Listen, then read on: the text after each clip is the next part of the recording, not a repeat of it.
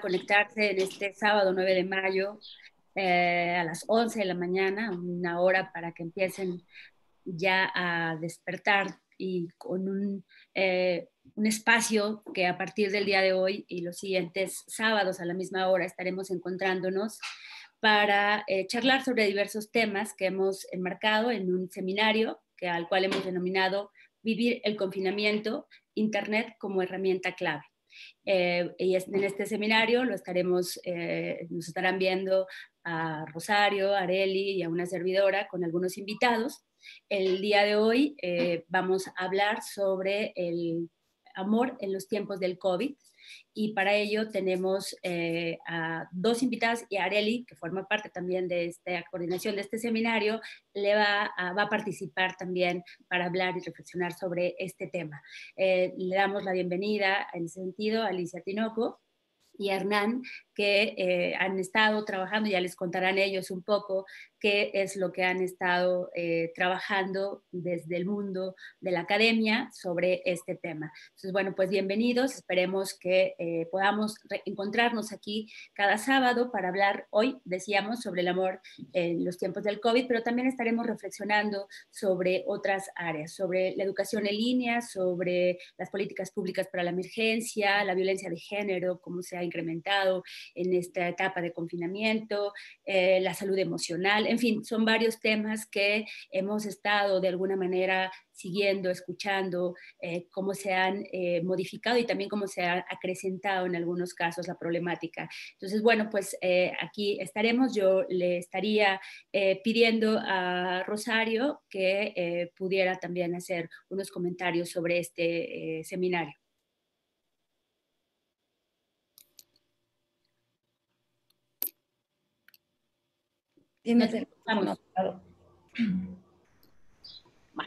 Eh, no, solo, solo decir que es un seminario que surgió de la necesidad de estar comunicados, de la necesidad de estar eh, generando espacios a donde poder dialogar temas que no son comunes y que estamos convencidos que a todos pueden ser comunes. Y es un poco un ejercicio para salir de las instituciones.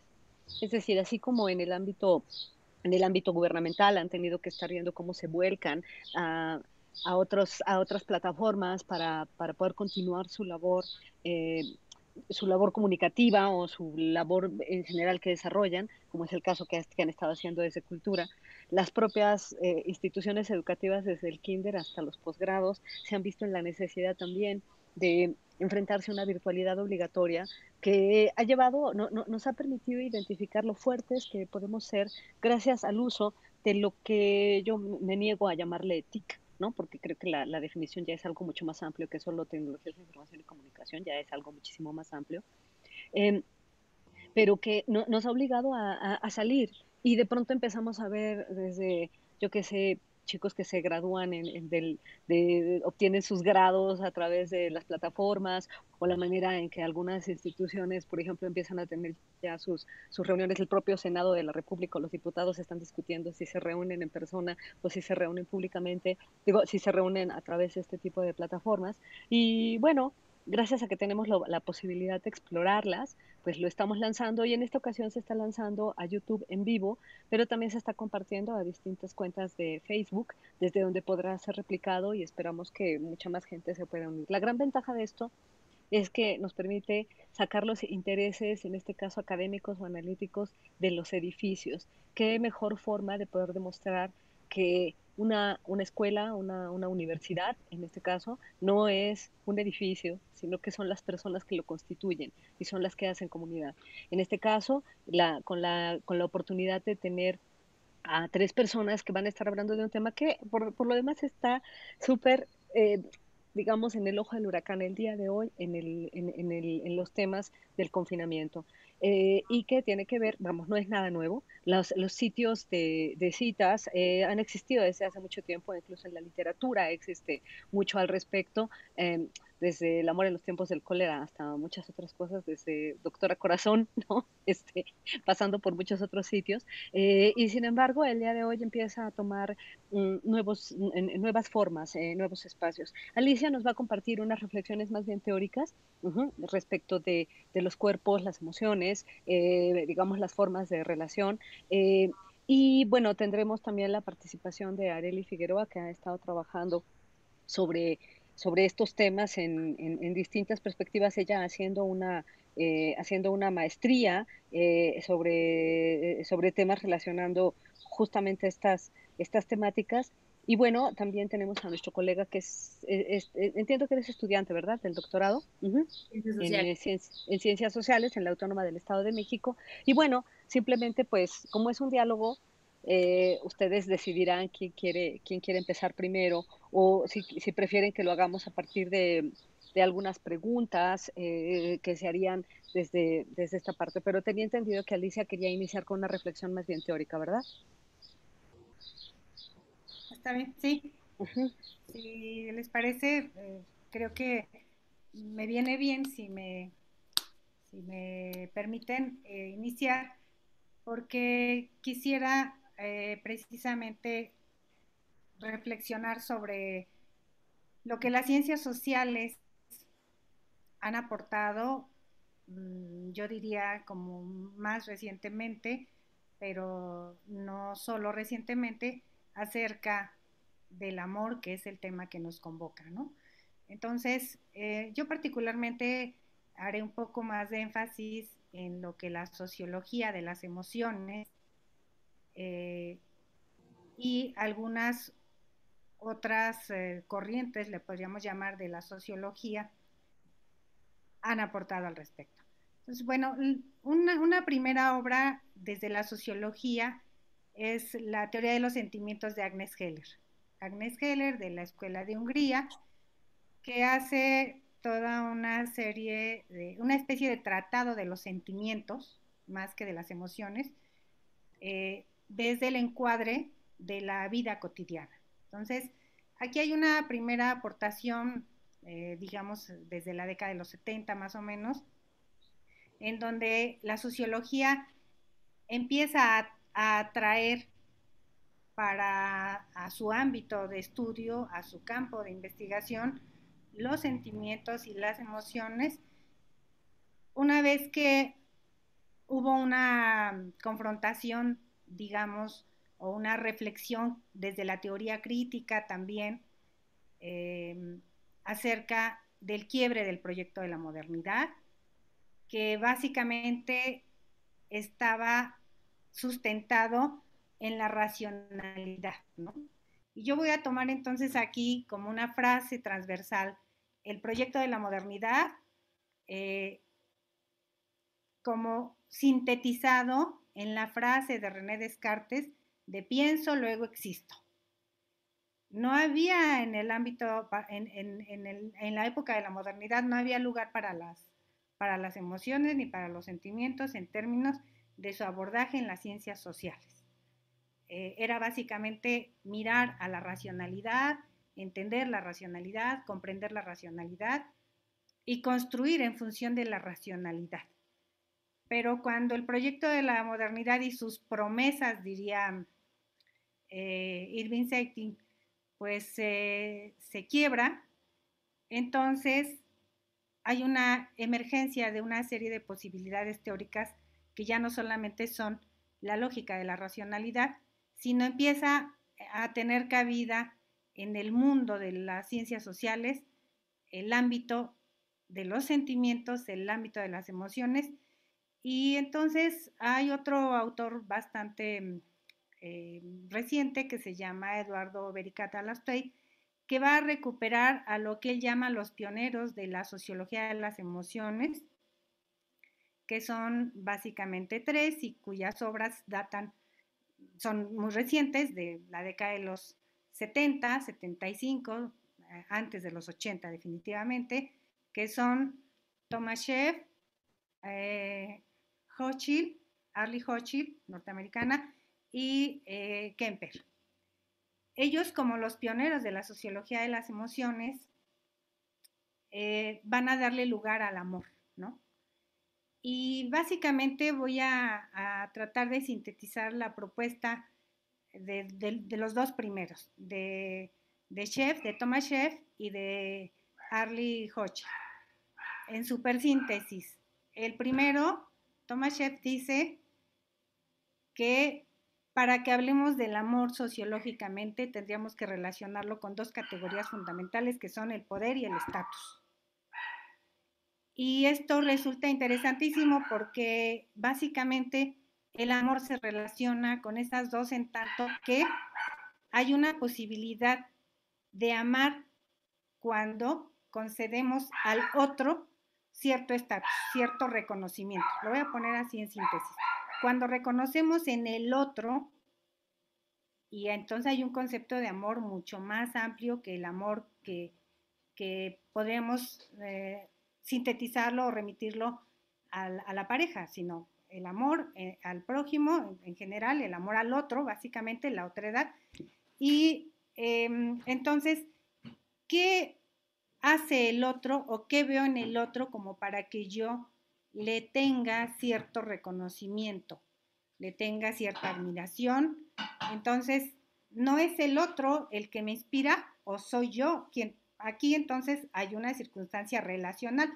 Aunque en su momento Thomas Schiff y Harry Hodge no lo consideraban desde la perspectiva que hoy es eminentemente relacional, sino interaccional, pero ya lo podemos trasladar nosotros a la perspectiva relacional. Aquí lo interesante es que el amor implica admiración, el amor implica reconocimiento al otro, ¿no? Y eh, toma la otra autora, Hochil. Hochil dice, igual que Agnes Keller ya lo había planteado, el amor no, no se nace con el amor. Puede nacerse como producto del amor, eh, haber sido eh, un ser deseado y haber nacido amorosamente y luego crecer en un ámbito amoroso pero no necesariamente todas las personas o, no afortunadamente todas las personas nacen en ese contexto amoroso, deseados, amados, y luego involucrados en su cotidianidad, eh, abrigados, cobijados por el amor. Eh, lo que eso significa es que tanto Heller como eh, Arlie Hochschild van a plantear que el amor se gestiona, que el amor se aprende, que el amor es un proceso de la cotidianidad que implica una serie de contextos. Y me voy a una última referencia que les daré con precisión eh, eh, ya por escrito, a, una, a, un artículo de una autora de sociología también, que aborda el amor como un problema en el ámbito de la sociología pero un problema relacionado con otros problemas, lo que significa que el amor eh, se convierte en un problema sociológico cuando el amor está siendo eh, trastocado, eh, debilitado, quebrado, impedido, porque hay otra serie de problemas sociológicos que irrumpen cuando no está o, para no estar, o cuando está y se quebranta. Entonces, en este momento del confinamiento me parece que esto tiene una vigencia interesante porque aquí podríamos decir cuáles son los problemas que nos llevamos al confinamiento o que no tenemos o que salvamos o que nos involucran en el confinamiento para que el amor eh, en este proceso que nos confina fluya, no fluya, eh, crezca, no crezca, eh, se disminuya, se complejice, se quebrante, es decir, qué es lo que traemos arrastrando como problemas eh, en las familias, en las parejas, em, incluso en los vecindarios, ¿no? Como para que el amor esté ahí generándonos ciertos ruidos, digamos, ¿no? Por el momento lo voy a dejar aquí. Eh, yo diría que después eh, eh, tendríamos que mirar también la, perspectiva, o es muy conveniente la perspectiva de la psicología, que, que Hernán nos va a hacer las aportaciones interesantes en este sentido. Y por supuesto, Areli, si nosotros vemos que el amor eminentemente es un proceso comunicacional, ¿no? Aquí cierro mi primera intervención y aquí estoy. Muchas gracias. No te escuchas. Si me lo permites y pensando hacer de esto un diálogo, eh, esta vamos, existirían muchas otras concepciones de, digamos, como de, maneras de, teorizar acerca de el amor y las distintas formas de amor, ¿no? Desde el amor romántico, el amor pasión, el amor, vamos, hay una gran cantidad de, formas. En este caso estamos hablando, al, al, menos entiendo, particularmente de este amor pasión, ¿no? Como lo definió probablemente Octavio Paz en La llama doble me gusta mucho esa, esa definición específicamente, diferenciándolo de otros amores, amores piadosos, amores al prójimo, amores a los hijos. Em, y reconociendo quizá esta, este, viraje que, que, de pronto se empieza a tener en, en, tiempos recientes, que es un poco lo que te interesaba analizar en este caso, este viraje a trasladar la idea de el amor romántico específicamente, este amor romántico que que si bien requiere una cierta presencialidad, es decir, el, el, el, close to you, el tener a alguien cerca, no es la primera vez que se manifiesta un amor a través de, por ejemplo, intercambios epistolares. También habría otras formas de acercamiento. Pienso en el Werther de Goethe, pienso en una gran cantidad de, digamos, como de, de, propuestas que existen en la propia literatura que te llevan a, a ver, en, no sé, una, una, una, propuesta que a mí me parece muy interesante, que es la de Edmond Javet, este escritor egipcio que, que cuando escribe el libro de las preguntas y que relata de alguna manera grandes amores, pero que son solamente virtuales. Virtuales no en el sentido de digitales, sino virtuales en el entendido de que son epistolares. ¿Qué tanto, Alicia, desde la perspectiva que tú estás, que, tú abordas, por un lado, se diferenciarían estas distintas formas de amor para, para, hablar particularmente de la forma de amor romántica o el amor, digamos, pasional, si lo quieres ver así, y por otro lado, qué tanto desde esa propia perspectiva es indispensable la presencia física porque todos tenemos claro que el, el amor, una forma de amor, incluso el, amor romántico, no requiere la presencia física. No siempre. Digo, si está, está mejor, ¿no? Francamente. Pero si no está, puede existir. O sea, tan es así que existe, vamos, históricamente ejemplos de esto de hace muchos años. No, vamos, esto no nació con, con Internet y no nació con Tinder. Es un poco lo que a mí me gustaría como, como dejar como reflexión. De acuerdo. Eh, sí, el, la, si nos vamos de acuerdo, si nos concentramos en la, en la reflexión de, y en los tiempos del COVID, eh, que con el amor romántico, que con el amor pasional, sí, yo recuperaría también a Niklas Luhmann, ¿no? que tiene esta otra obra que es precisamente el amor como pasión. Y eh, yo encontré una serie de notas, bueno, algunas, quizá 10 notas, que están aludiendo precisamente a esta necesidad de el uso de Internet para relacionarse en términos del amor romántico, en términos del amor pasional. Eh, son algunas historias que están por lo pronto en, en algunos sitios web, ¿no? Que son algunas entrevistas que han hecho algunas parejas que básicamente ilustran exactamente cómo lo están viviendo, ¿no? Entonces hay una historia, por ejemplo, ahí de unos españoles en donde ella está eh, bailando en la azotea en alguno de los días del confinamiento y de repente aparece en escena el otro, el protagonista, por los dos, ¿Y qué pasa? Que entonces él desde su azotea la, ve y la ve bailando y le llama la atención, pero ella está a unos dos niveles del, apartamento de él y entonces en ese momento ni tiene su número de celular, ni le va a escuchar probablemente aunque le grite, o probablemente sí, pero lo que hace él es, le hace llegar su número de celular a través de un dron, una vez que ella recibe el, número de celular a través del dron, porque él además es, experto en el manejo del dron, es, mutuamente eh, intercambian sus números y empiezan a tener el contacto a través de el teléfono celular y luego a través de internet, ¿no?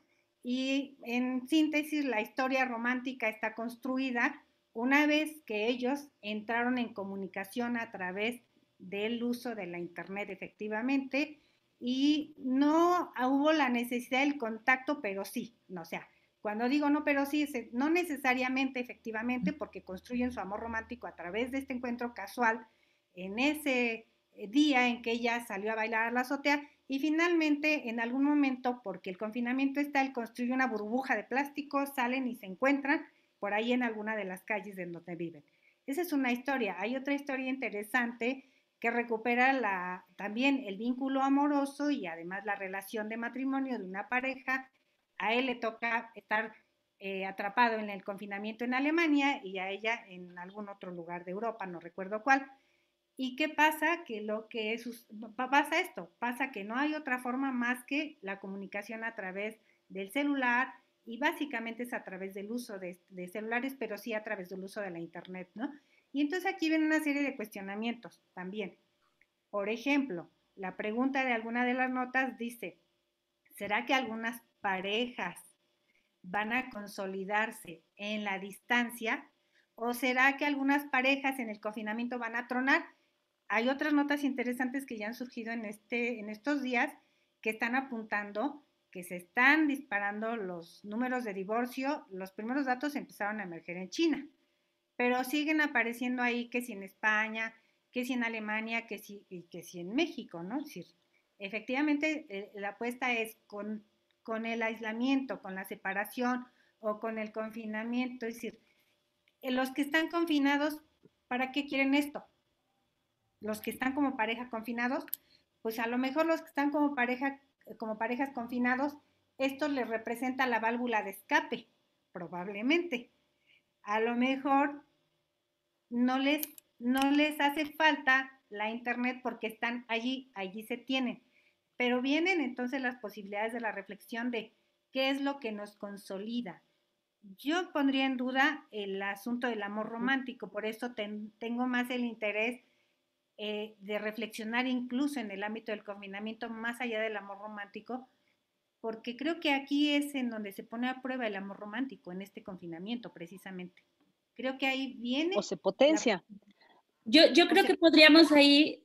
Probablemente. Y yo creo que ahí justamente podríamos reflexionar en un primer momento sobre qué es el amor romántico. Y también podríamos eh, reflexionar sobre el mito del amor romántico y si es una mentira necesaria en estos momentos, ¿no? Es decir, eh, porque eh, también hay como una brecha generacional muy marcada. Ayer una de los estudiantes que compartía en su Twitter eh, este momento, eh, esta invitación para, para, conectarnos en este seminario, decía, él preguntaba si existía el amor romántico en, estos, eh, si, existía el amor romántico. Entonces, el, comentario que le hacen inmediatamente es abajo el romanticismo. Y cuando él dice romántico, lo pone entre comillas.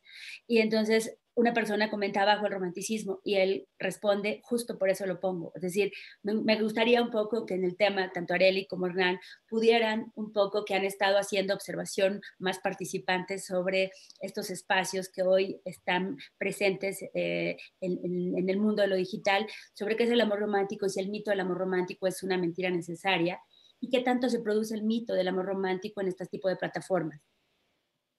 Yo creo que no es un mito en, ninguna manera, porque el amor romántico implica una atracción emocional hacia otra persona. Y no necesariamente, pero muy a menudo también una atracción sexual. Entonces, quien niegue eso eh, está como en otra dinámica. Definitivamente que existe el amor romántico si lo entendemos desde ese punto de vista. Em, Incluso en palabras de Octavio Paz, si no recuerdo mal, en la llama doble, él dice que la idea justamente del amor romántico es que es una atracción involuntaria hacia una persona y una voluntaria aceptación de esa atracción al mismo tiempo. Es una de las definiciones que más me gustan, es de Octavio Paz, me encanta que fuera mía, ¿no? En la llama doble, amor y erotismo, a donde hace justamente la diferencia entre, entre estos dos elementos. Ahora, entendía yo que lo que, que, justamente el, el, objetivo de esto, porque es el tema que trabaja Hernán y también de alguna forma lo trabaja Nelly, es el papel de esto en la, en la, mm, digamos, en esta actualidad, en este confinamiento, se potencia, no se potencia. Yo quiero insistir mucho en esta parte de no surgió hoy, porque de pronto pareciera que, ¿no? que, que emerge de manera muy reciente y gracias a Internet o a, o a, todas estas aplicaciones empieza a surgir esta idea de un amor que se, que, se potencia por esta virtualidad. Que no requiere la presencia. Pero yo digo y yo quiero insistir en que esto ha existido desde hace muchísimos años, preconizado probablemente con las cartas y los intercambios epistolares, no nació con, con, con Tinder. Ahora, con esto quizá se, se, cambian y se modifican a lo mejor los alcances o las formas, pero, pero esto es algo que ya venía existiendo. Ustedes que trabajan en esos temas, ¿qué, qué, me dicen? Claro, quizás son distintas las plataformas, pero, pero vamos, atrás de las revistas de... Había, había las secciones de la doctora Corazón, ¿no? Que emparejaba gente. O sea, quizá lo que sucede es que estas plataformas son como la versión contemporánea de, de muchas de esas formas de, de vínculo, de acercamiento, ¿no? ¿Cómo la ven? Yo quiero. Em, eh, no estoy nada de acuerdo con Hernán que dice que sí es un que sí es necesario el mito del amor romántico y que es un que no es un mito sino que existe el amor. Yo creo que el amor, o sea, como el sentimiento del cariño y la expresión y todo esto que sabemos y que nos explicó la doctora Alicia que existe de manera teórica también, está allí, pero hay, hay un, un, montón de estudios sociológicos también que hablan del mito del amor romántico, es decir, de cómo sentimos ese amor y de cómo tenemos que sentir ese amor. Nos dicen, por ejemplo, que la mujer tiene que ser la proveedora de los afectos y de los cuidados y que entonces como mujer tiene que ser más romántica, tiene que ser más cariñosa, tiene que hablar más bajito, tiene que ser sutil, etcétera, etcétera, etcétera. Mientras que al hombre le dicen que, bueno, tiene que ser el proveedor de la casa, tiene que ser más alto, tiene que ser un sinfín de cosas que sin lugar a dudas se reproducen en las, en las redes sociales y en las plataformas de citas y concuerdo con la doctora Rosario que no necesariamente son estas, estas plataformas vinieron a romper la forma en la que expresamos nuestro amor. Es decir, las plataformas en sí no son las novedosas que nos vienen a decir cómo estamos viviendo nuestro amor los jóvenes o cómo lo vivieron en el siglo pasado o cómo lo vivieron en el siglo antepasado, sino que los usuarios vivimos nuestro amor de una forma y los medios de comunicación eh, leen cómo lo estamos viviendo y entonces crean plataformas y crean nuevas tendencias para vivir ese amor o ese mito. cabe resaltar, ese mito le, le resulta muy conveniente pues, al patriarcado y al sistema de, la posmodernidad, ¿no? Entonces, eh, este mito del amor romántico no creo que sea una mentira necesaria, de hecho creo que se tendría que eliminar, porque es un mito pues que que habla de la desigualdad entre los hombres y las mujeres y que nos pone a vivir en una época que yo creo que nunca existió, es decir, la época de las princesas y la época en la que eh, todos éramos el uno para el otro y que el amor todo lo podía y que teníamos que entregarlo todo y que te olvidabas de tu privacidad. Yo creo que en realidad nunca existió esa época, es decir, se ha vivido el amor y, y se ha vivido la sumisión, ¿no? Entonces, eh, un poco eh, aterrizar como el diálogo en a qué nos lleva a pensar que el mito del amor romántico es necesario en cualquier momento de la historia, no solamente ahora, que creo que es menos necesario que nunca, pero en algún momento lo ha sido este necesario, este mito. Ese sería como el inicio de lo que queremos de la, de la pregunta que tendrías. Y, ah, y, por eso yo, y por eso yo comentaba que hay un poco una brecha generacional inevitable sobre la concepción del amor. ¿No? Es decir, porque no deja de ser una construcción social en donde hay una serie de principios y valores que creemos eh, tiene que ser el amor y lo, y lo refrendamos en el cine, en la literatura, en el teatro, en todos lados. Eh, y, y, hoy lo que a mí me permite pulsar un poquito eh, con los adolescentes que tengo cercanos es que eso se está modificando de manera significativa. Y si bien el canal de comunicación puede ser distinto, lo que también está claro es que están siendo distintos los principios y las creencias que sobre el amor tenemos, sobre las relaciones de pareja. O sea, depende qué tan cercanos sean esos adolescentes para con nosotros, nos puede eh, causar una curiosidad o también nos puede causar un conflicto, decir, uff, no estoy comprendiendo de qué manera ustedes entienden el amor.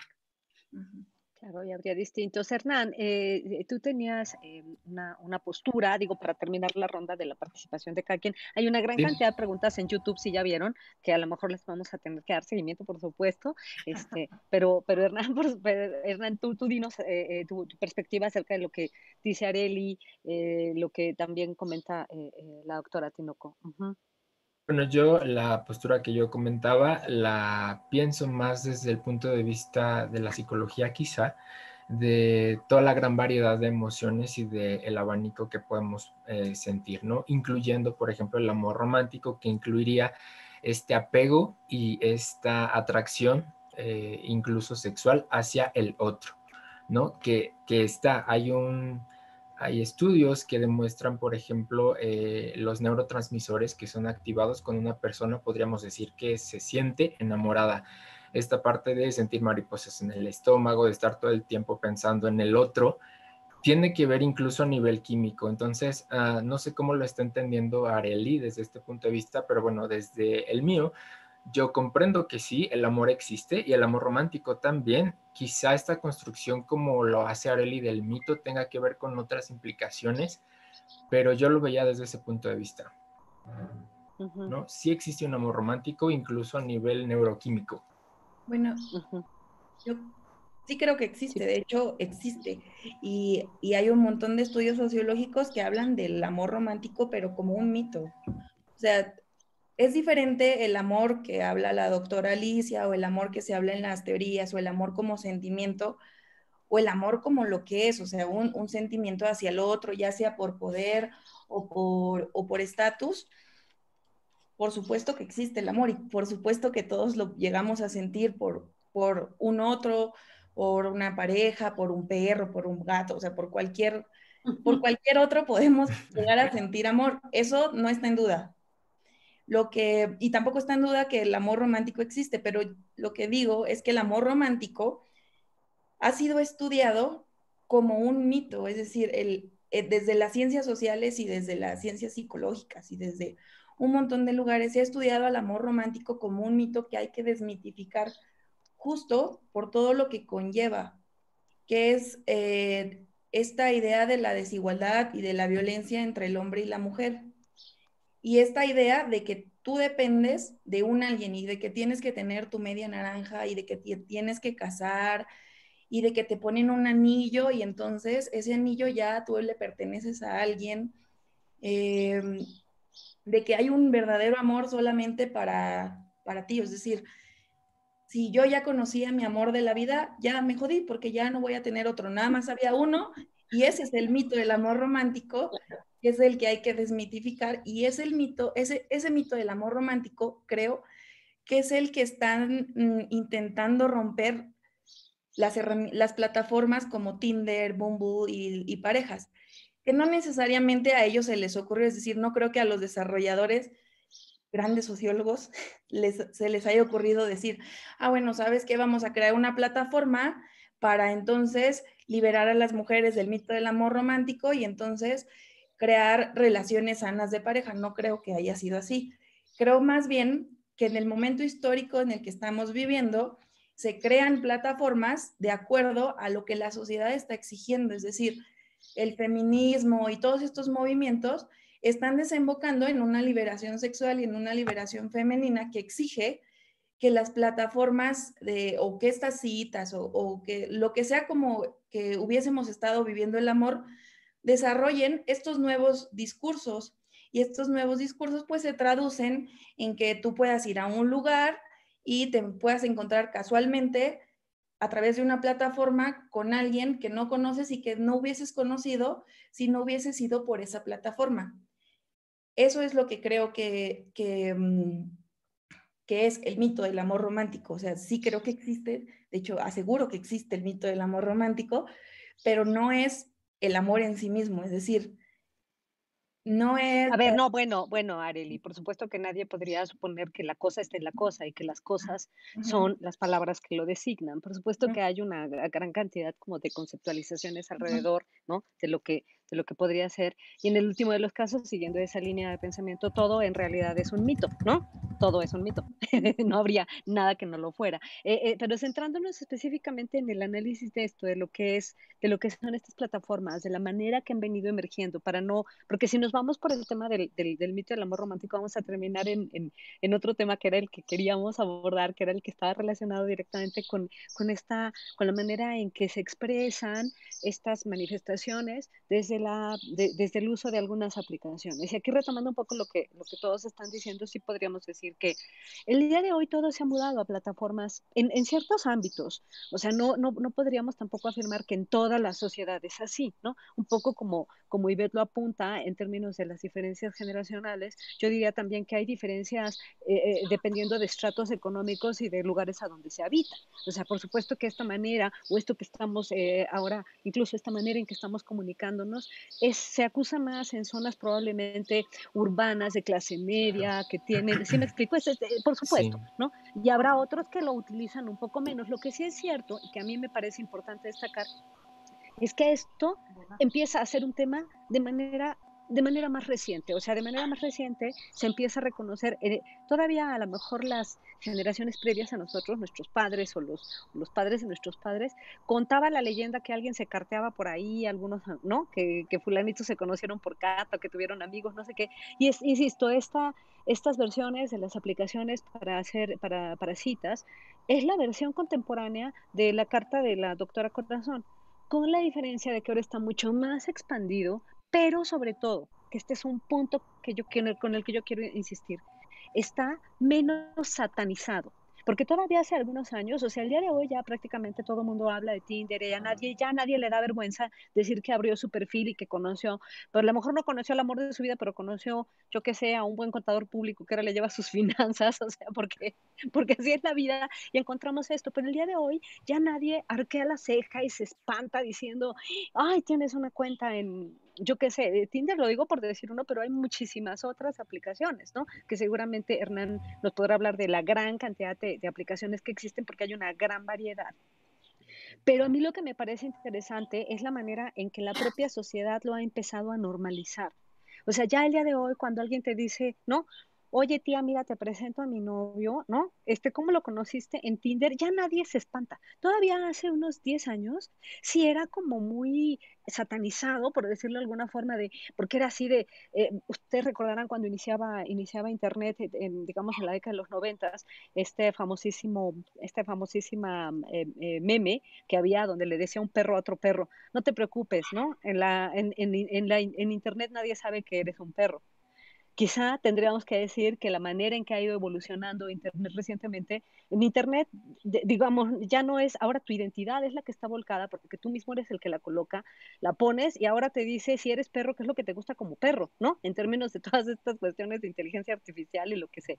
¿Cómo ven esta normalización del uso de aplicaciones para establecer algún vínculo que le puedes llamar amor romántico o no amor romántico, cada quien lo vivirá, ¿no? Digamos, desde donde necesite, pero sí se ha normalizado. ¿A poco no sienten ustedes que había una suerte de normalización? Y la gran, el gran abanico que seguramente Hernán conoce, ¿no? De, de aplicaciones, porque bueno, hay algunas que son las más famosas, pero hay de muchos tipos y variedades, ¿no? Las hay para, también la la, podríamos hacer una tipología inmensa, ¿no? Las hay para dependiendo de edades, las hay dependiendo de, yo qué sé, de preferencias y eh, de, de, gustos, hay una gran cantidad, ¿no? Hay unas que tienen, y tienen también distintas funcionalidades, ¿no? Que es aquí donde esto se termina convirtiendo en negocio, ¿no?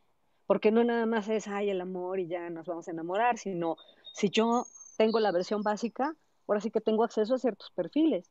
Y si yo pago, pues tengo acceso a otros perfiles, Y Beth comentaba, por ejemplo, que, ahora con el tema del confinamiento, Tinder habilitó que se amplíe el radio de búsqueda de personas, eh, pero eso siempre ha existido en la versión de paga. No es algo que, vamos, eh, la, diferencia no es el confinamiento en el confinamiento, sino los niveles de acceso a permisos que tienes dependiendo de cuánto pagas, ¿no? Eh, y todos sabemos, porque no es nada ni no es gratuito, por supuesto que Facebook está conectado a Tinder y está conectado a WhatsApp y está conectado porque es todo un ambiente, ¿no? Y conoce nuestras preferencias y así como también, que es otro tema que hay que poner sobre la mesa, así como hay un algoritmo que te determina quiénes son tus amigos o no en Facebook y no depende de que pongas el mensaje de, de ya desbloquea a mis 25 amigos, no sean ingenuos, ¿no? Es un algoritmo mucho más complicado. También hay, hay un algoritmo en las, en las aplicaciones de citas, no seamos ingenuos, ¿no? ¿Qué nos pueden decir acerca de eso? Bueno, pues varias, varias anotaciones, Rosario. Yo ah, estoy totalmente de acuerdo con esta desatanización tanto del Internet en general, hablemos primero del Internet de los dispositivos, ¿no? Durante algunos años hemos, nos han advertido, ¿no? Esta tecnología nos va a alienar y esta tecnología está precarizando las relaciones, ¿no? Ya no veas tanto tu teléfono, ya no uses tanto, este, no estés tanto enfrente de esta pantalla. Sin embargo, ahora, con este confinamiento, volviendo a nuestro tema, eh, de pronto es saluda a tus amigos, está en contacto con tu familia, búscate una, una, cita en línea y no salgas de casa. De pronto eso que se estaba satanizando ya no, ¿no? Yo estoy totalmente de acuerdo, no nada más eh, en cuanto a las aplicaciones de citas, sino en general. Ahorita, justo en el confinamiento, son los dispositivos y los medios por los cuales nos mantenemos en contacto con el mundo, son nuestra ventana al mundo y estoy totalmente de acuerdo contigo con que hay una desatanización de todos estos eh, dispositivos en un inicio y las aplicaciones. Y hablando de estas aplicaciones, también es bien interesante, eh, como nos comentaba la doctora Alicia, de todas las notas que están surgiendo ahorita. Eh, yo estaba sorprendido, por ejemplo, de cómo en España hubo un aumento de las descargas de Tinder en un 94%, ¿no? Por ejemplo hablando también hace rato comentabas ah, de esta brecha y de, la, de los componentes incluso socioeconómicos de quién tiene acceso a Internet y quién no, pues estamos hablando que con este confinamiento hay una parte de la población que está siendo dejada fuera, ¿no? A, nivel mundial, la mitad de las personas no tienen acceso a Internet. Aquí en México estamos un poquito mejor porque, eh, según la última encuesta del Enduti, eh, el 75% de los mexicanos tenemos un smartphone, ¿no? Entonces eso ya nos levanta un poquito.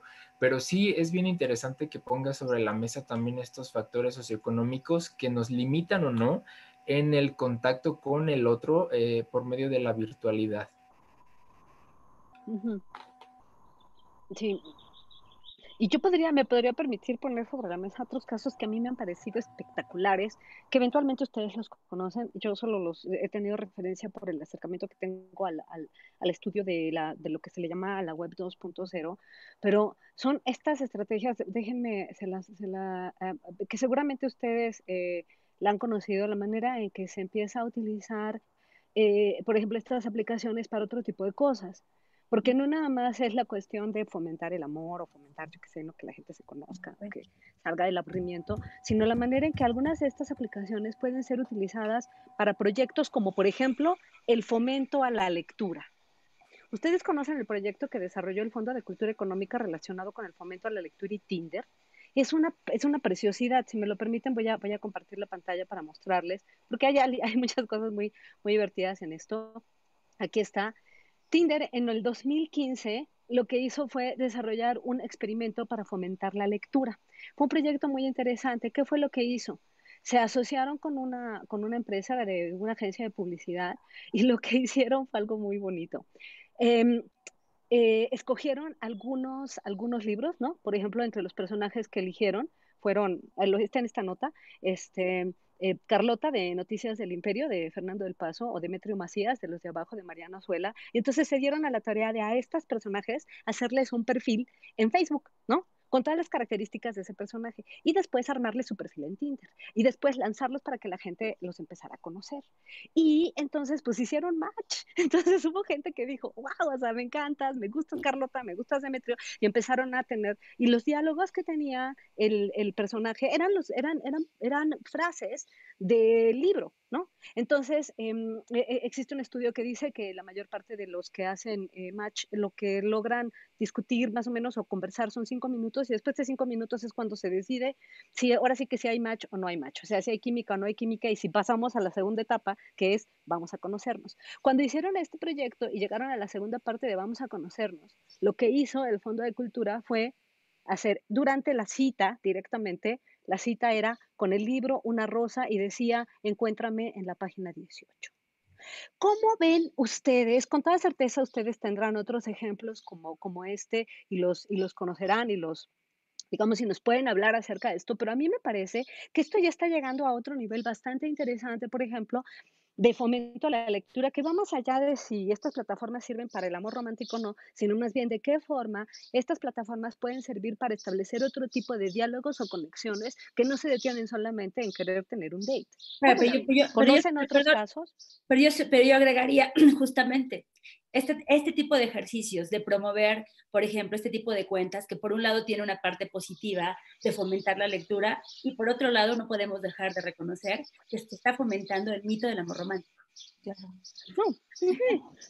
Pero más allá de eso, resulta interesante porque lo que tú haces es utilizar una herramienta y una plataforma para decir, oye, yo no conocía ese libro, yo no estaba. Y a eso me refiero también con empezarlo a desatanizar, cuando empiezas a utilizar incluso estrategias publicitarias de fomento a la lectura a través de aplicaciones de este tipo. Y más allá de eso, yo pienso que eh, es absolutamente válido que haya personas que odian el amor romántico y digan, ojalá desaparezca mañana, pero también pienso que es absolutamente válido las personas que dicen, vamos, de esto se trata y a mí me gusta, porque pienso que en este planeta cabemos todos o no cabe nadie, ¿no? Entonces, así como algunos querrán desatanizarlo y que desaparezca, ¿no? Y mucho éxito en, en esa parte, en ese fragmento, habrá quienes no quieran. ¿Por qué nos tendrían que obligar a una cosa o a la otra? Desde esa perspectiva, digamos, a mí como ejercicio de fomento a la lectura, me pareció un hit, no sé, deben ustedes seguramente que, que, que, trabajan esos temas conocer eh, eh, ejemplos similares a, a, este, esta propuesta, que en 2015, fíjense, cuando apenas empezaba a reconocerse la existencia de esto y empezaba a desmitificarse. El día de hoy ya todo el mundo conoce esto. No sé si, si conozcan otro tipo de estrategias donde se han utilizado estas plataformas para, para poner en conexión con otras cosas, no sé. Alicia quería comentar algo, ¿no?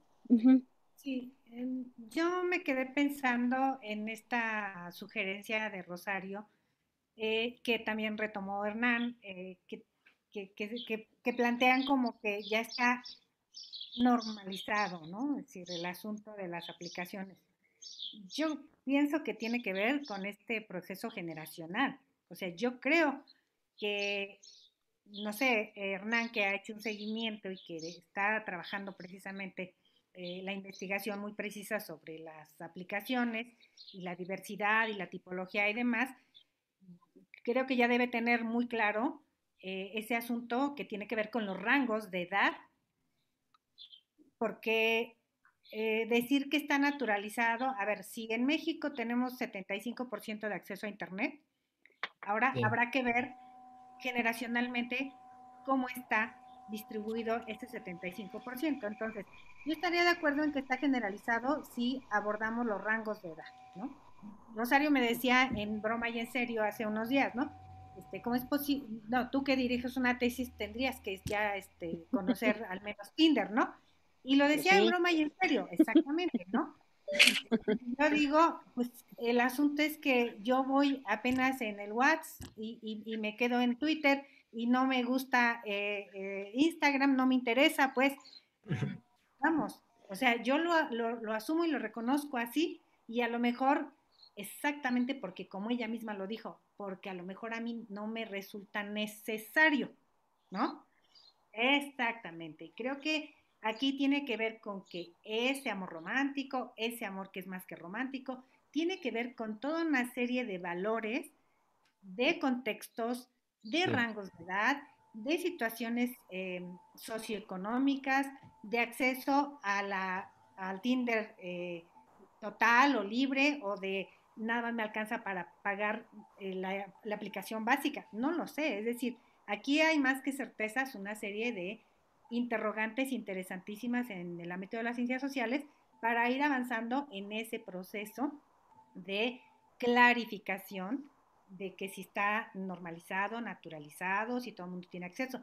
No sé, yo me pongo a pensar, me encontré hace no mucho tiempo un dato que revela, por ejemplo, que en México hay más, puede haber incluso más celulares que integrantes en una familia. Y, entonces uno dice, caray, ¿no? Sí, o sea, si son tres integrantes puede que haya cinco celulares. Eso nos habla de que hay un gran interés de la gente por conectarse a la red, a la web y hacer uso de las aplicaciones inimaginables, ¿no? Pero probablemente muchas de estas sí tengan que ver con esa búsqueda de los procesos relacionales afectivos o no afectivos, eh, casuales o no casuales, no lo sé. Pero eh, el otro dato también es que mucho de, lo que explica por qué más de, por qué puede haber más celulares en una familia que integrantes, es que también en otro estudio o en el mismo estudio se revela que familias de escasos recursos hoy pueden estar disponiendo de una mayor cantidad de los escasos recursos para comprarla, para poner la recarga, para comprar el plan, para que, para la propia despensa, ¿no? son datos interesantes que al final de cuentas nos vuelven a poner mucho más dudas que certezas, pero que nos apuntan una, nos abren una gran beta de investigación como para saber este, cómo vamos en esos procesos relacionales a través de la Internet y a través de la necesidad hoy en el confinamiento. Y efectivamente, lo que sí he encontrado yo en las notas es que en el confinamiento sí se disparó la necesidad del contacto por la vía de la Internet. Eso yo lo he encontrado en las pocas notas en las que yo he hecho seguimiento. Sí, eh, hay declaraciones de los propios eh, dueños de las aplicaciones como estas, de las aplicaciones para buscar encuentros casuales, parejas, construir, no construir, encontrarse, no encontrarse, con todo y que no lleguen al paso dos, ¿no? Que es vamos a conocernos. Porque efectivamente parecería paradójico que hoy, que no podemos tener el encuentro en breve, con todo y eso se dispara el uso de las aplicaciones, porque hay esa necesidad del contacto y si la necesidad del contacto y si el contacto real no lo podemos tener, el contacto directo, bueno, pues entonces amplio mi radio de acción, hago un poco más o ya tengo el radio de acción mayor, pero yo quiero contactar con gente, con gente, con gente, porque yo no quiero estar en el confinamiento asfixiándome o cansándome de los mismos bajo el mismo techo, ¿no? Entonces, eh, sin duda, yo creo que sí está eh, disparada esa necesidad del contacto virtual hoy en el confinamiento. Claro, sí. Sí, sí. incluso de otras cosas, como lo decías, ¿no, Ivette? Tú, decías que lo del sexting había sido ah, aprobado. claro, claro. Eh, sí, lo que yo comentaba es que, y, hay otra cosa que también me, me, gustaría que comentara Hernán, porque antes de que entráramos a, en vivo, lo había dicho, eh, sí, yo decía, por ejemplo, hoy en esta normalización que se está dando de manera paulatina, pero es irreversible ya la normalización, es decir, cada vez va avanzando más. Eh, cada vez nos espantamos menos algunas generaciones, ¿no? Este, eh, la, incluso una de las sugerencias que hacen en este llamado de quédate en casa y que sabemos que puedes tener como este, esta pasión desbordada para ver a tu pareja es utiliza el sexting. Incluso algunos grupos religiosos lo han incorporado como parte de sus sugerencias en el ánimo de hacer el llamado para quedarse en casa. Eso cuando, cuando yo lo vi y lo compartí acá con los adolescentes que tengo en casa, estábamos así como anonadados viniendo de una asociación religiosa, cuando, y, decía, por ejemplo, Dante, ¿no?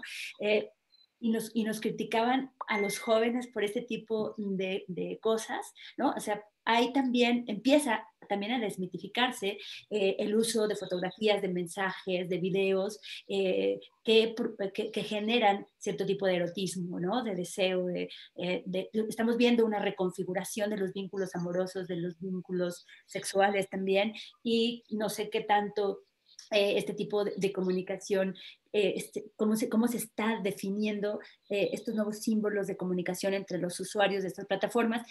Eso por, por, lo que decía Rosario. Pero había un tema que a mí me interesa mucho, Hernán. Tú decías que estás haciendo una, un análisis sobre la construcción del cuerpo, ¿no? Es decir, cómo nos representamos en estos espacios. Eso, eso, me gustaría, por ejemplo, que lo abordaras.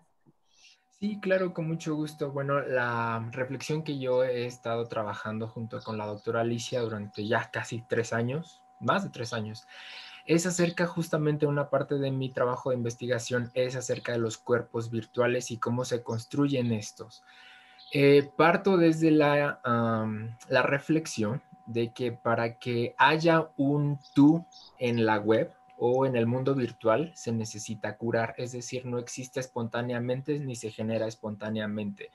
Entonces el sujeto, de manera consciente, empieza a, a desdoblarse, por decirlo de alguna manera, para el mundo virtual. Entonces se empieza a poner ciertas características. Eh, este cuerpo que se empieza a, curar es un cuerpo sin órganos, es decir, no se enferma. Eh, tiene un trabajo, este cuerpo virtual tiene un trabajo, dependiendo de en qué plataforma lo pongas a trabajar. Este, eso es lo que va a hacer, ¿no? Por ejemplo, en LinkedIn te puede buscar un empleo eh, en Facebook, etcétera, te puede comunicar con tus amigos ahorita, por ejemplo, no que estamos hablando, tu cuerpo virtual está en contacto con tus seres queridos, con tus amigos. En Tinder y demás te busca un encuentro, eh, te busca alguna cita, por ejemplo, pero antes de eso se cura. El cuerpo virtual eh, se prepara para que conviva, para que interactúe con el otro.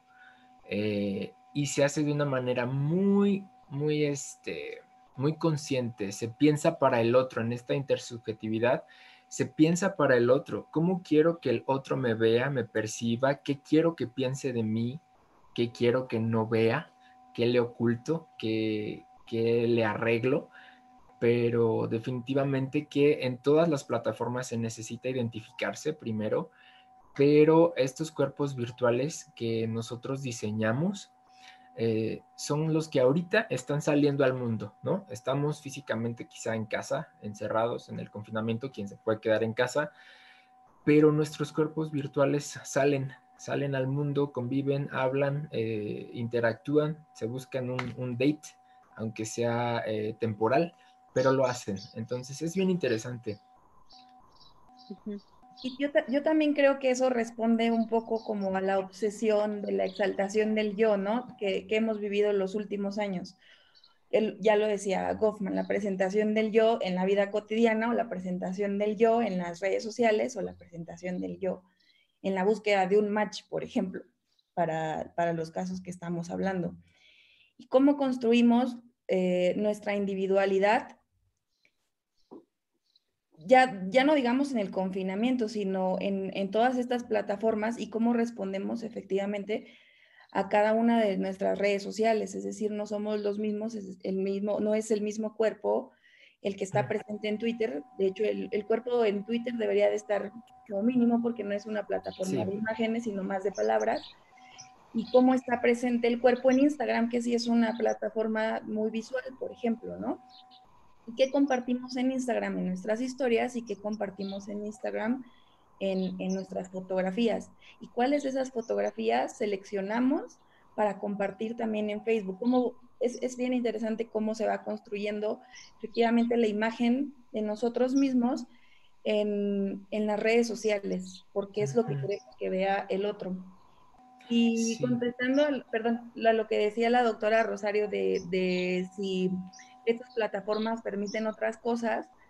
Recuerdo, por ejemplo, Bumble permite buscar eh, intereses de trabajo nada más, como LinkedIn. No necesariamente buscar personas para citas eh, o para encuentros, sino si estás buscando a alguien que te venga a ayudar a jardinería o cualquier otro, otra cosa de trabajo, lo puedes hacer a partir de Bumble. Facebook, que es como Facebook pareja, ya tiene ya no está mm, asociado directamente con Tinder, ya es parejas de Facebook. y, efectivamente hay un montón de otras plataformas que, mm, que son diferentes con tipologías diferentes. En Facebook es para estratos sociales diferentes que los de Tinder. Eh, en Tinder, no sé, hay hasta, hasta personajes artistas. Por eso es que es tan famosa. O sea, te podrías encontrar ahí un, a tu artista con el que siempre has querido salir. Por eso es tan, tan, interesante y es el top de las aplicaciones de este tipo. Oigan, pues ya, ya se nos fue una hora sin querer. Sí, y yo creo que vale la pena que, recuperemos algunos de los comentarios. de comentarios que están en Facebook. Solamente yo quería poner eh, algo para cerrar, lo que decía Alicia respecto de si tiene una, una mayor, eh, mm, digamos, como aceptación, por decir, una mayor permeabilidad de este tipo de, de aplicaciones o de, del uso de, de, esta forma de vínculo entre los más jóvenes que entre los que no. Y más bien estudios recientes permiten eh, eh, afirmar que no se trata tanto como un problema de edades, que si bien debe haber, digamos, como estudios segmentados por edades, como tipos de personalidades. A mí eso me llamó mucho la atención. Me voy a permitir rápidamente compartir la pantalla para mostrarlo. Este es un estudio que este, fue publicado eh, recientemente.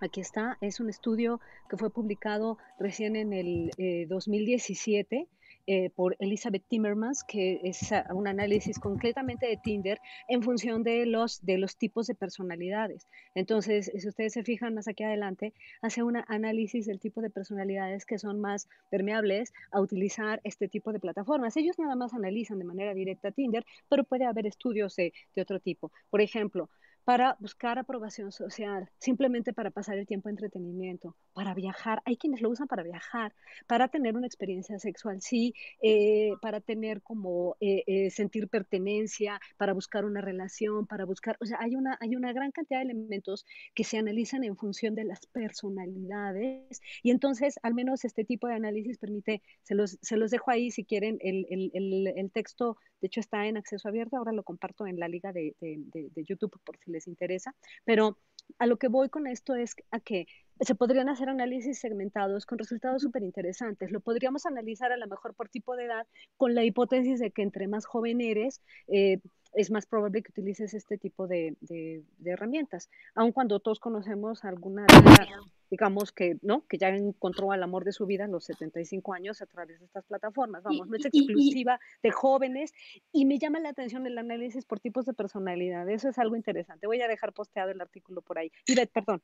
Hay, perdón, hay una hay una aplicación hace tres años más o menos que eh, en algunos países se utiliza, que así como ahorita que ah, ves el tema de, que algunas personas lo utilizan para viajar, hay una aplicación donde, no, no recuerdo ahorita el nombre, pero tiene que ver con novio, eh, donde tú en lugar de pedir un Uber, pides a un acompañante para que puedas ir al cine, puedas ir a comer, puedas ir a cenar o puedas ir a conocer una ciudad cuando eh, tú estás por primera vez en esa ciudad. Y entonces eh, tú, tú, tú, solicitas ese, ese acompañamiento y le pagas los servicios por ese encuentro. Adiós, besos. ¿no? Sí. Yo quiero decir algo rapidísimo. Tinder surgió como, como una plataforma para viajar y encontrar a un alguien que te acompañe cuando tú viajas. Es decir, eh, yo voy a ir a España, entonces me, meto a Tinder, lo pongo en pasaporte, así se llama la opción. Eh, para ir a España, busco a con quien sea que haga match y le digo, en un mes voy a ir a España, entonces estaría bien que me dieras un tour. Y ya, como con esa idea surgió Tinder, ya después se... Oigan, pues vamos a, recuperar algunas de las participaciones. Yo no estoy viendo las de YouTube, si, si tú puedes recuperar las de YouTube, Rosario, pero yo aquí, por ejemplo, hago eh, un comentario. Dicen, eh, el amor romántico es producto históricamente de una industria y en ese sentido el amor romántico ha sido uno de los productos más taquilleros de todos los tiempos porque el amor mueve al mundo y el amor es romántico. construir el amor romántico obligaría a deconstruir la historia y la cultura, pero sobre todo la historia del consumo? Esa es la pregunta que haces. ¿Quién quiere contestarla? No, definitivamente que ah, hablando específicamente ya a, nuestros tiempos y al tema que nos compete de las aplicaciones de citas, claro que tiene un interés mercantilizado. De hecho, la manera en la que tú, la experiencia en la que tú estás bajando los perfiles y cómo los muestran y las descripciones, se parece mucho a cuando te metes a alguna página, por ejemplo, de, compras, de compra-venta, ¿no? Entonces estás viendo, le vas bajando, eh, a este producto me gusta, a ver cuál es la descripción, le picas, oye, ¿cuánto cuesta? Se parece mucho, ¿no? Se, ha emulado desde este punto de vista, de hecho, tiene un, tiene un componente capitalista muy fuerte este mercado de las apps. Como bien lo había dicho alguno de los ah, participantes, claro que tiene un, un interés eh, mercantil. Claro que hay, un, hay, estas intenciones de por medio, eh, lo comentaban hace un rato, los servicios plus, para tú ver más o platicar más o tener más espacio para interactuar, tienes que pagar, ¿no? Este, que ahorita, por ejemplo, como lo decías, Ivette, eh, Tinder desactivó su, su, opción de pasaporte para que tú puedas platicar con gente de todo el mundo, pero evidentemente que tiene un interés de por medio, ¿no? Como para decir, ay, miren, este, estoy quitando la opción de pago para que sea libre para todos. Qué, qué gran este, hazaña o qué gran... Ajá, sí, entonces claro que no tiene un, un, interés.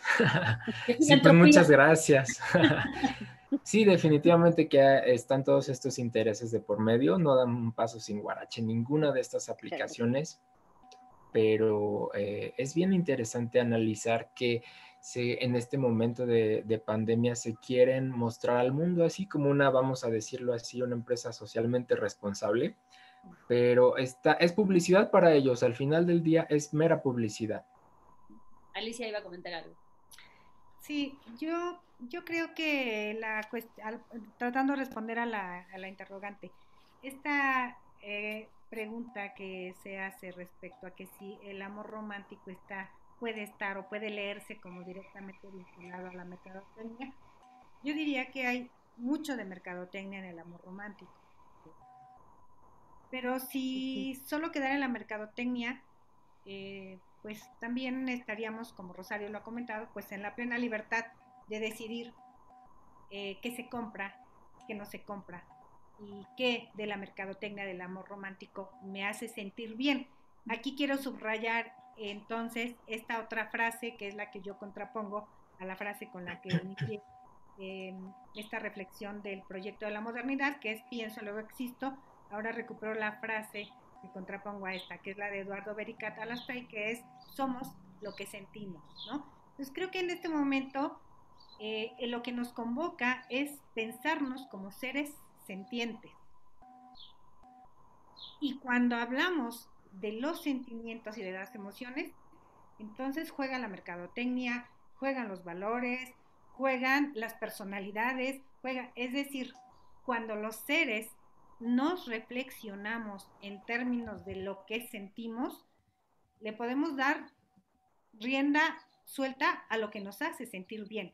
Aquí lo interesante, me parece, es que desmitificar el amor romántico es urgente precisamente cuando no estamos convencidos de que lo que se vive en ese romance o en el mito del romance esté haciendo sentir bien a las personas. Creo que ese es el punto central. Es decir, esa convocatoria de desmitifiquemos el amor romántico es un poco ir en la, en la en la lógica de, los, de, la psicología, si, si, está de acuerdo Hernán conmigo, en la salud emocional, en que el amor romántico no nos dañe, si es que efectivamente advertimos que el mito del amor romántico nos está dañando. Entonces, es cuidar. En ese punto me gustaría meter una. Sí, sí. hay una pregunta. En la, transversalidad del, del, del ser que siente, pero idealmente que se sienta bien, consigo mismo y con las relaciones con los demás. Cuando nosotros logremos eso... En ese mismo punto. Sí. En, ese mismo punto hay una pregunta en YouTube que se relaciona mucho con lo que estás diciendo, Alicia, y me gustaría este, eh, plantearla, eh, ya que está muy vinculada con lo que dices, y pregunta a Ida Hernández en YouTube. Eh, ¿De qué manera consideran que el amor romántico puede influir para que se disparen los números de violencia dentro del hogar? Contrario a lo que a lo que dicen algunos, que no se han incrementado. Mm, bueno, si me permiten, concluyo, retomo esto y, amplío un poquito más la reflexión. Eh, no, yo lo que he encontrado es que se han disparado o sea, los niveles de violencia y los índices de violencia, yo lo que he revisado recientemente es que se está disparando. O sea, hay, eh, tengo una nota por ahí eh, muy reciente que eh, en México se elevó hasta como por 20 puntos porcentuales el número de auxilio, ¿no? de las quejas de las mujeres que denuncian violencia o aumento de violencia en el ámbito familiar. Entonces, yo creo que efectivamente ese es el problema. El problema es que las construcciones del amor están en gran medida fincadas en ese mito del amor romántico. Y cuando no tenemos presente lo que implica ese planteamiento de que el amor está relacionado con otra serie de problemas sociológicamente hablando, pues entonces no hacemos la reflexión de que antes del, COVID y antes del encierro o de, la contingencia ya teníamos problemas.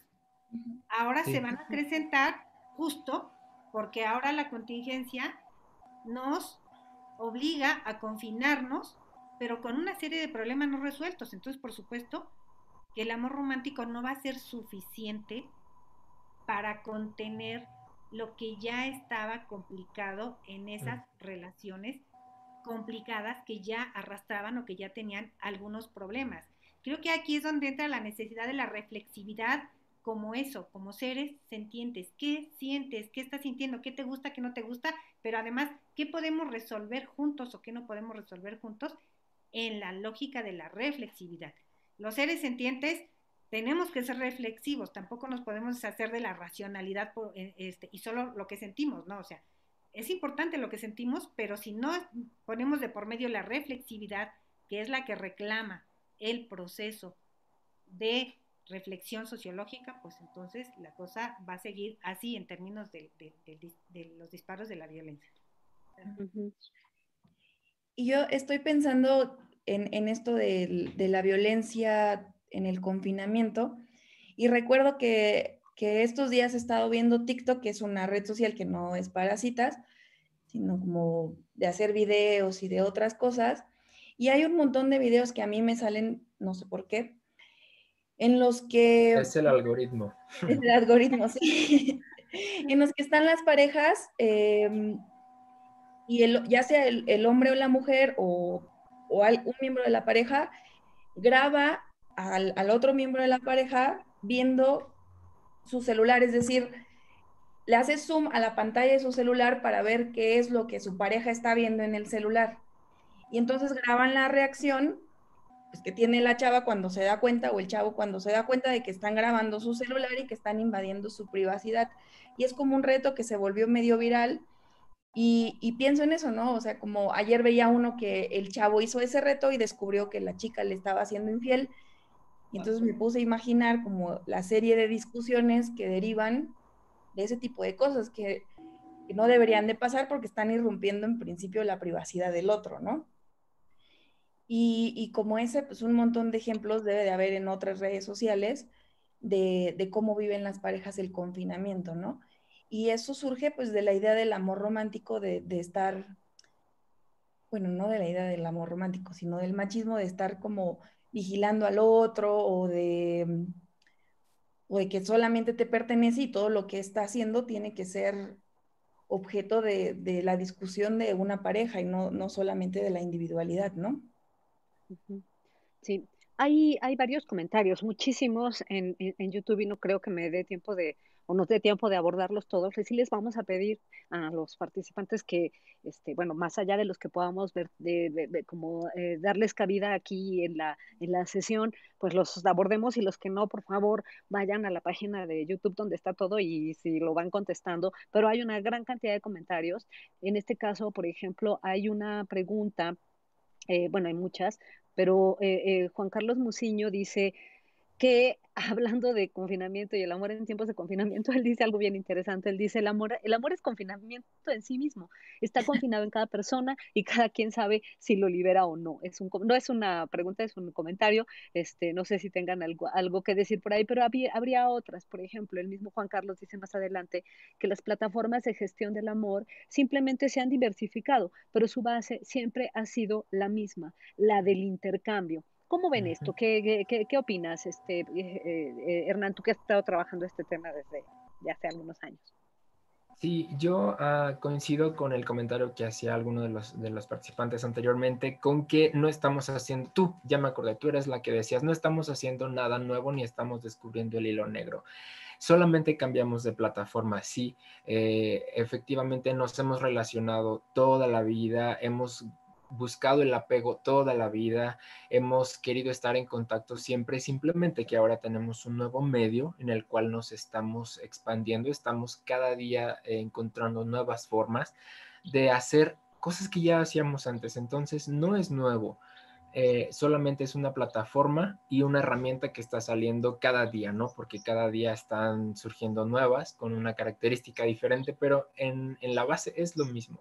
Es lo mismo, es mostrarse al otro en un inicio, es relacionarse con el otro, es decir, existo, aquí estoy, tú quién eres, eh, me agradas, me atraes, no no somos compatibles, ok, muchas gracias. Entonces, sí, definitivamente que ah, solamente es una plataforma en la que estamos nosotros desempeñando lo que siempre hemos venido haciendo históricamente, que es eh, ser seres sociales, definitivamente. Claro, ¿tienes más preguntas allá o sigo con preguntas en YouTube, Ivette? Eh, ¿Tienes alguna allá? No, acá más bien yo quería hacer un comentario. Están hablando de, de la gestión del amor y yo diría entonces el confinamiento lo que vino a reafirmar es la forma en que nosotros como personas gestionamos el amor. Es decir, no, nadie se vuelve agresivo, nadie se vuelve este, eh, violento solo por el confinamiento. Es decir, la relación de pareja ya estaba dada. Eh, si, te tocó estar en, la, en el confinamiento con tu pareja, ¿no? Eh, Tienes la suerte de llevarte bien bueno, pues entonces lo que se reafirma es la comunicación, es la ternura, es la sensibilidad, es tal, tal. Y si no tienes esa, eh, eh, eh, no, tienes esa relación de pareja, de fraternidad armoniosa y demás, pues entonces lo que vas a tener es que se va a presentar la agresividad, la violencia, la indiferencia, ¿no? Entonces es más bien que el confinamiento viene a reafirmar. Que de todas formas se iba a presentar. Claro. Sí, en ese punto aquí hay un comentario de Juan Carlos Muciño en YouTube que coincide con lo que tú dices. Él dice, interesante planteamiento, el amor se gestiona. Y entonces él pregunta en ese mismo sentido, día con día nos convertimos en gestores y cada quien usa los medios para gestionarlo. Esa es la pregunta de, alguien en, en Si el amor se gestiona, este, entonces a día con día nos convertimos en gestores y cada quien usa los medios para gestionarlo. ¿Cómo la ven? ¿Somos gestores del, de esos, de vínculos, ¿sí? Sí, yo, si me permiten, yo eh, en esta idea de, la gestión, de la, gestión emocional, pues sí, efectivamente, todos cotidianamente gestionamos nuestras relaciones afectivas. O sea, no es que se den porque se dan, no. Nosotros decidimos, en función de lo que sentimos y en función de lo que reflexionamos, qué queremos brindarle al otro, pero a partir de lo que nosotros le brindamos, o sea, ¿qué nos brinda el otro a partir de lo que le brindamos? Creo que la parte de la gestión está en mí, ¿no? Con relación al otro. Ese es un punto nodal. O sea, no es que yo soy así con aquel o con aquella o con él o con el otro por el otro. No. Si la gestión es yo soy así con relación al otro porque yo gestiono ser así. Voy a poner un, ejemplo súper simple. Eh, llega algún día eh, un paciente a un consultorio y le dice, ¿cuál es su problema? Dice, pues es que ya no amo a mi mujer. le dice, ámela. Ámela. Entonces, pero es que ya no la amo. Ámela. entonces le pregunta, él le dice, pues, pues, a ver, no, ¿qué me está usted diciendo? Dice, bueno, más bien le pregunto, ¿ya no quiere amarla? ¿Ya no le nace amarla? Ya no siente querer amarla, eso es otra cosa, ¿no? Entonces, por eso es que sientes y quieres, gestiona tus sentimientos y tus emociones cotidianamente. Sí, con los elementos que tengas. Decía, decía Cortázar, ¿no? Decía Cortázar, lo que mucha gente llama amor consiste en elegir a una persona para casarse con ella la eligen, te lo juro, los he visto, como si pudiese, como si se pudiese elegir en el amor, como si no fuera un rayo que te parte los huesos y te deja estancado a la mitad del patio. ¿no? Es decir, porque, porque estamos ahora este, en esta desmitificación del amor incorporando el tema de ser conscientes de la posibilidad de gestionar un amor más sano. Claro, claro. Eh, eh, Hernán, ibas a decir algo. Ah, sí, yo solamente quería comentar y puntualizar eh, respecto al comentario de Ivette, donde decía que, bueno, si ya tenías una relación de pareja sana antes del confinamiento, pues lo más seguro es que siga todo muy bien. Yo ahí sí estaría un poquito en desacuerdo porque el confinamiento y el aislamiento social definitivamente que sí tienen una influencia en nuestras emociones, en nuestras percepciones y en cómo nos relacionamos. Entonces, una pareja que antes era funcional y sana antes del confinamiento, confinamiento que de repente se, se, ven expuestas a estar las 24 horas del día juntas, seguramente que va a haber algún, algún problema, seguramente que va a haber algún desacuerdo y eh, eh, las emociones están a flor de piel. Quizá una familia o una pareja que estaba, que era funcional, que era sana antes de, pueda gestionarlo, hablando de la gestión emocional, mejor Claro que sí, una, pareja disfuncional o violenta eh, seguramente tendrá algunas consecuencias más negativas, pero yo sí querría que no sacáramos de la ecuación la parte del aislamiento que sí nos afecta, ¿no? Aunque no queramos, por más sanos y por más estables emocionalmente que nos consideremos, va a llegar un momento en el que de manera natural, es decir, no es patológico, vamos a tener como estos encuentros, ¿no? Por eso una de las charlas que vamos a tener en este seminario va a ser sobre la salud mental, cómo nos está afectando el confinamiento.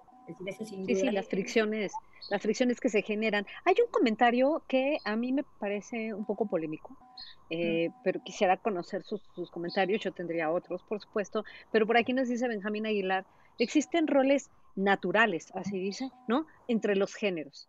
Y esos roles nos hacen querer ciertas cosas del género que nos atraiga, si bien existen paradigmas, mm, eh, más yo creo que muchos deseos son basados en los roles. Habla de los roles, habla de esta idea como de, roles naturales, quiero insistir en eso, entre los géneros y que entonces hay cosas que nos atraigan o no. Eh, cuando dice géneros, no sé si, si en este caso Benjamín que está, espero, no sé si siga por ahí Benjamín que nos, nos acompaña, solo habla de los dos géneros binarios, ¿no? O si existiría una otra propuesta que no se detiene en eso y que reconoce la gran paleta de variedades que existen en, digamos, y la diferencia que podría existir entre la idea de, de, de identidad, de preferencia y de expresión de género, porque todo eso vendría a modificar la idea de la naturalidad. Pero ustedes qué opinan respecto de, esta, de este comentario que nos hace Benjamín? Hay un montón de perfiles. En... existen roles naturales? No, yo creo que definitivamente no existen roles naturales, que son construcciones sociales de lo que debe ser una mujer, de lo que debe ser un hombre, o de lo que debería ser una persona homosexual, etcétera, etcétera, ¿no? Y, y, estas construcciones sociales se repiten y se repiten, no solamente en las redes sociales, sino en, en la vida cotidiana, ya lo sabremos, ¿no? Pero en, estas plataformas de citas son roles súper marcados que se repiten tanto en las descripciones, que son 400 caracteres, como en las fotografías, y ya podrá decirnos Hernán cómo se presentan, por ejemplo, las mujeres en ocho fotografías que te permite Tinder y cómo se presentan los hombres en ocho fotografías que te permite Tinder, ¿no? Yo, yo me fijo mucho más siempre en cómo se describen en palabras y me ha causado mucho como curiosidad que siempre los hombres que, mm, que se describen como buscando algo, algo más allá o a ver qué se da, más, más allá de lo casual, eh, ponen su, su, estatura. Siempre me causa así como, ¿por qué pondría un hombre su estatura? ¿No? O sea, como, ¿por qué es para ellos relevante que yo sepa cuánto miden? Y eso es un estereotipo de género, por supuesto. O sea, es que el hombre quiere ser más alto que las mujeres. Y incluso que la ponen, quienes lo ponen normalmente te preguntan, oye, oye, Areli, ¿cuánto mides? No, 1,50. Ah, bueno, está bien. Entonces siguen hablando contigo. ¿Por qué? Porque eres más chiquita y entonces sí encajas en el, en el rol, ¿no? Y otras cosas que dicen así como las cenas románticas, como, como replicar estos roles de género o replicar lo que debería de ser un hombre, yo casi siempre pues leo lo de los hombres, no me he metido mucho a investigar cómo nos presentamos las mujeres en Tinder. Estaría interesante hacerlo, lo voy a hacer. Pero eso me llama mucho la atención, que los hombres reproducen mucho pues los estereotipos de lo que consideran que nos gustaría a las mujeres, ¿no? Y también dicen así como, yo hablo primero, porque después del match lo que viene es una interacción, ¿no? O sea, ¿quién, ¿quién, es el que va a hablar primero? Yo me confieso, nunca he iniciado la conversación por estos roles de género porque a mí me tienen que buscar. Pero pues sí, sí es interesante eh, como hablar de los estereotipos. Pero, pero más allá de eso, yo diría que incluso hay estereotipos generales. O sea, porque resulta que ahí a todos les gusta leer, aunque no tengan un libro en su casa. Viajar, pero a todos por les gusta leer, a todos les gusta viajar, a todos les gusta una cena romántica con vino, aunque no sepan la diferencia entre un cabernet y un merlot, pero a todos les gustan como, como cosas gustables, ¿no? Pero no sé si eso sea una, haya una diferencia de, de- género. Tú, tú mencionas lo de las estaturas, que puede ser una, pero yo hablaría de, vamos, hay una gran variedad, insisto, en términos de la identidad, la expresión y la preferencia de género, que me cuesta como mucho trabajo pensar en roles específicos dependiendo de cada una de estas variables que pudieran existir, ¿no? Digo, igual y lo hay, no sé, yo ahí sí reconozco que no conozco, no sé, estudios al respecto que permitan decir existen estas estas características como normalizadas de roles, ¿no? No, no, no lo sé. No sé ustedes si conocen algún estudio más allá de, de, de esta parte como muy de observación a la que refiere Areli, no sé si hay estudios al respecto. Debe haber, no digo que no, yo apenas haciendo una, una búsqueda general antes de entrar a esta, a esta charla, me encontré simplemente poniendo la palabra este, eh, Tinder en, en, este, en el buscador de, por ejemplo, de los recursos eh, básicos de, de, de Conrecit, que es la base de datos que tiene información eh, científica para México, me encontré 11.986 resultados de artículos que trabajan este tema, artículos científicos, ¿no? Que trabajan este tema, más allá de lo que se puede uno encontrar en general, de modo que si hay una cantidad de estudios del tema, bueno, ¿no? Particularmente en revistas de sociología, y de psicología, ¿no? Sí. Y de marketing. Así como, así como hay artículos eh, ya desde hace unos 3, 4 años, eh, se ha reconocido como un elemento de causal de divorcio eh, el tema de, la, de, las conversaciones por WhatsApp. ¿no? De, en el asunto de, de la infidelidad. Ya y tipificado, ¿no? Sí. Claro, exactamente, ya tipificado. ¿no? Oigan, pues ya, sí. ya, nos aventamos hora y media, yo creo que vale la pena ya. que Hagamos una última reflexión, que darle la palabra a Alicia, Areli y Hernán para que hagan una última reflexión y eh, tengamos la oportunidad de que quienes hoy eh, han estado conectados eh, puedan de alguna manera dedicar este espacio cada sábado a las 11 de la mañana para reflexionar, como insistimos, sobre, eh, este, sobre los diferentes temas que estaremos abordando la próxima semana antes de darle la palabra a, a Alicia, Areli y Hernán. La próxima semana la, la invitada ¿no? será eh, Rosario junto con Rafael y y Verónica Benítez, del doctorado también de Ciencias Sociales de la UAM. Para hablar sobre la educación en línea, ¿no? que también es otro gran tema. Eh, Alicia. Bien, bueno, pues yo eh, quisiera concluir con la reflexión última que apuntó aquí Rosario de algunos de los eh, que están participando a través de YouTube, que tiene que ver con el asunto de los roles. Me, eh, y bueno, los roles y todo lo que implica es el tema del confinamiento y el uso de, de, las, eh, de la Internet para la búsqueda del contacto. Eh, bueno, yo también creo que, bueno, no creo, también estoy de acuerdo en que el asunto de los roles es más una construcción social que algún resultado eh, de la naturaleza, ¿no? Es decir, está ahí una serie de, de, posturas teóricas y de estudios respecto a, a este asunto de que los roles eh, no están dados naturalmente. Voy a decir esto. Mm, si eso eh, fuera así, todas las mujeres, todas las mujeres que son madres, naturalmente tendrían que amamantar. Y no todas las mujeres que son madres deciden quieren y pueden amamantar, ¿no? Por ejemplo. Uh -huh. Que sería como el rol más natural, ¿no? Este, pero bueno, como, como un ejemplo. Eh, y bueno, el asunto del, del, del, uso de las tecnologías en este proceso del confinamiento y lo que ya se reflexionaba, eh, recupero la, la, idea de Hernán con la que estoy completamente de acuerdo, eh, de el impacto el impacto emocional que tiene el confinamiento y la necesidad imperiosa del uso de la tecnología para la comunicación y para los encuentros virtuales, eh, creo que tiene que ver con que exactamente el impacto en el confinamiento, sobre todo cuando se trata de las relaciones de pareja, está reclamando la sana distancia. claro, claro. Sí. Yo, concluiría así, ¿no? Es decir, la contaminación. sí, o sea, tan, tan daña, tan nos impacta emocionalmente que ahora este, es a través de esto y a través de la búsqueda del encuentro que yo digo, la sana distancia es lo más conveniente para que todos podamos eh, tener nuestra salud emocional en los límites aceptables. ¿No? Claro. Y conclusión, abran su cuenta de Tinder nada más para ver qué sucede, al menos en términos de observación participante. O de cualquier otra aplicación, hay un montón. ¿no? Claro.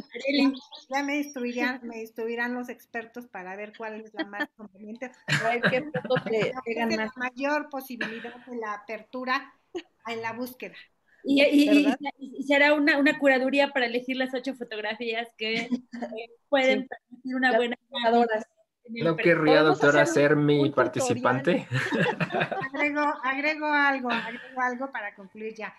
Claro, esta idea de, de, del, del confinamiento también nos pone en jaque con relación a los cuerpos, ¿no? Este, porque efectivamente, aún en el confinamiento, eh, sale a flote como hay una estrecha relación entre, el, entre la necesidad de la búsqueda, pero entre las relaciones que implican a los seres humanos, pero que no dejan de ser cuerpo. O sea, nosotros cotidianamente estamos en función de, es, nuestro cuerpo es lo que nos representa al final de cuentas todos los días, en todo momento, y entonces pues sí también abunda la literatura sociológica, antropológica, eh, acerca de los cuerpos y, y, en el mundo virtual el cuerpo habla, como ya lo dijo Hernán. Pues em, yo creo que estas relaciones, más allá, a mí me surgió esto que decían que están siendo naturalizadas. Yo siempre las he tenido naturalizadas, efectivamente, por la cuestión como, pues, de la brecha digital o de la brecha generacional, sea cual fuese.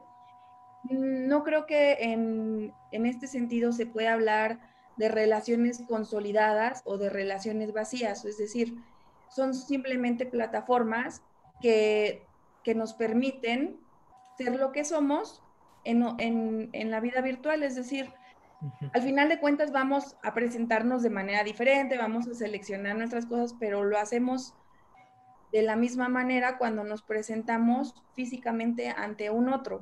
Seleccionamos las palabras, seleccionamos qué nos vamos a poner, etcétera, etcétera.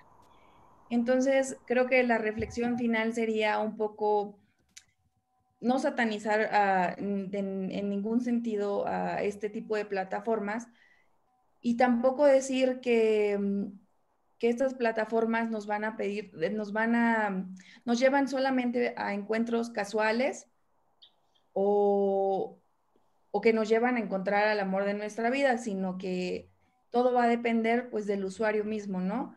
Y de, y de, de la construcción que haya tenido ese usuario. Eso. Bueno, pues a, mí me gustaría finalizar mi participación eh, reflexionando con todos ustedes acerca de la importancia de la tecnología, de los teléfonos, de las redes en, estos momentos de pandemia, si algún efecto o algún aspecto positivo ha tenido eh, que nos haya tocado la pandemia en estos momentos, es justo eso, que tenemos eh, en nuestras manos o al alcance de nuestras manos. Eh, aterrizó el virus en un momento de la humanidad en el cual tenemos el acceso al mundo virtual a diferencia de pandemias anteriores. Y eh, por medio de esta mediación podemos estar en contacto con nuestros seres queridos, con nuestros amigos, que el aislamiento no es total, total. Sí tenemos un cierto aislamiento, un confinamiento, pero no es total. Eh, esta palabra que usamos, virtual, no, no es el versus de lo real, ¿no? No porque es virtual, no porque la plática sea virtual o el intercambio sea virtual, no es real. Claro que tiene un efecto en nosotros, claro que esta parte de las emociones y del amor que hemos estado trabajando eh, sí se vive así, sí se vive real. Este amor o este intercambio o esta plática, por ser virtual, no significa que no sea real. Entonces, creo que está siendo fundamental para que las personas que se están quedando en casa, que aproximadamente es la mitad de la población en el mundo se puede quedar en su casa, se puede eh, mantener sana, se puede mantener estable en la medida de lo posible y está coadyuvando, sí, la tecnología a no perder ese contacto del que hemos dicho, siempre lo hemos necesitado, siempre lo hemos eh, anhelado y ahorita pues que no podemos hacerlo en persona, lo, seguimos haciendo. Entonces yo creo que esa reflexión es interesante, ¿no? Eh, como decíamos al inicio, así lo cierro. Eh, después de decir que la tecnología nos iba a afectar y nos iba a precarizar las relaciones, ahora estamos viendo que de una manera lo está rescatando, nos está manteniendo en contacto. Rosario, ¿quieres comentar algo por último? micrófono estaba cerrado. Bueno, no, simplemente agradecer la posibilidad de esta reflexión que a mí me gusta.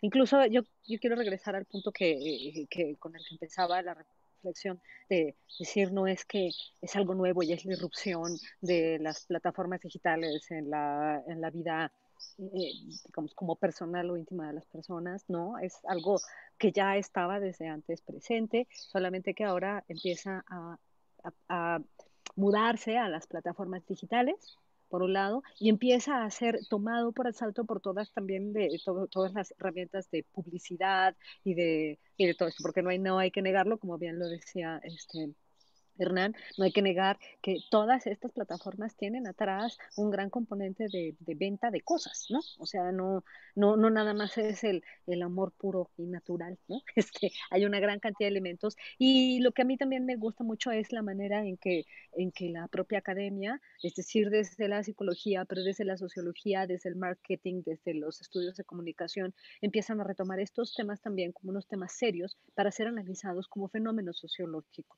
Yo sé que hay hay, mucha gente que se niega a reconocer, por ejemplo, todos estos cambios porque dicen que ahí no hay socialidad, en fin, pero a mí me parece que una muestra de que nuestras sociedades están cambiando es ver la gran cantidad de, digamos, como de líneas de investigación serias que se abren sobre este tema. No, no, no es un tema banal, eh, la, la, eh, las socialidades se empiezan también a mudar hacia las plataformas digitales y me parece que es eh, eh, labor y es, es, es, obligación de las, eh, de las disciplinas, en este caso, yo que sé, la sociología, la, la, psicología, en fin, muchas otras disciplinas, es nuestro deber también analizar esto de manera seria y darle contenido, ¿no? Y no nada más verlo como un tema, como algo que, que no es tema y no es relevante, ¿no? Todo lo contrario. El simple hecho de ver la, la, la cantidad de gente que puede estar interesada en, en, en, estos temas y que siguen conectados con nosotros en YouTube es muestra de que es un tema relevante, ¿verdad? Bueno, no sé, Ivette, si quieres tú cerrar más bien con algo. Nada más darles las gracias y decirles que nos vemos el próximo sábado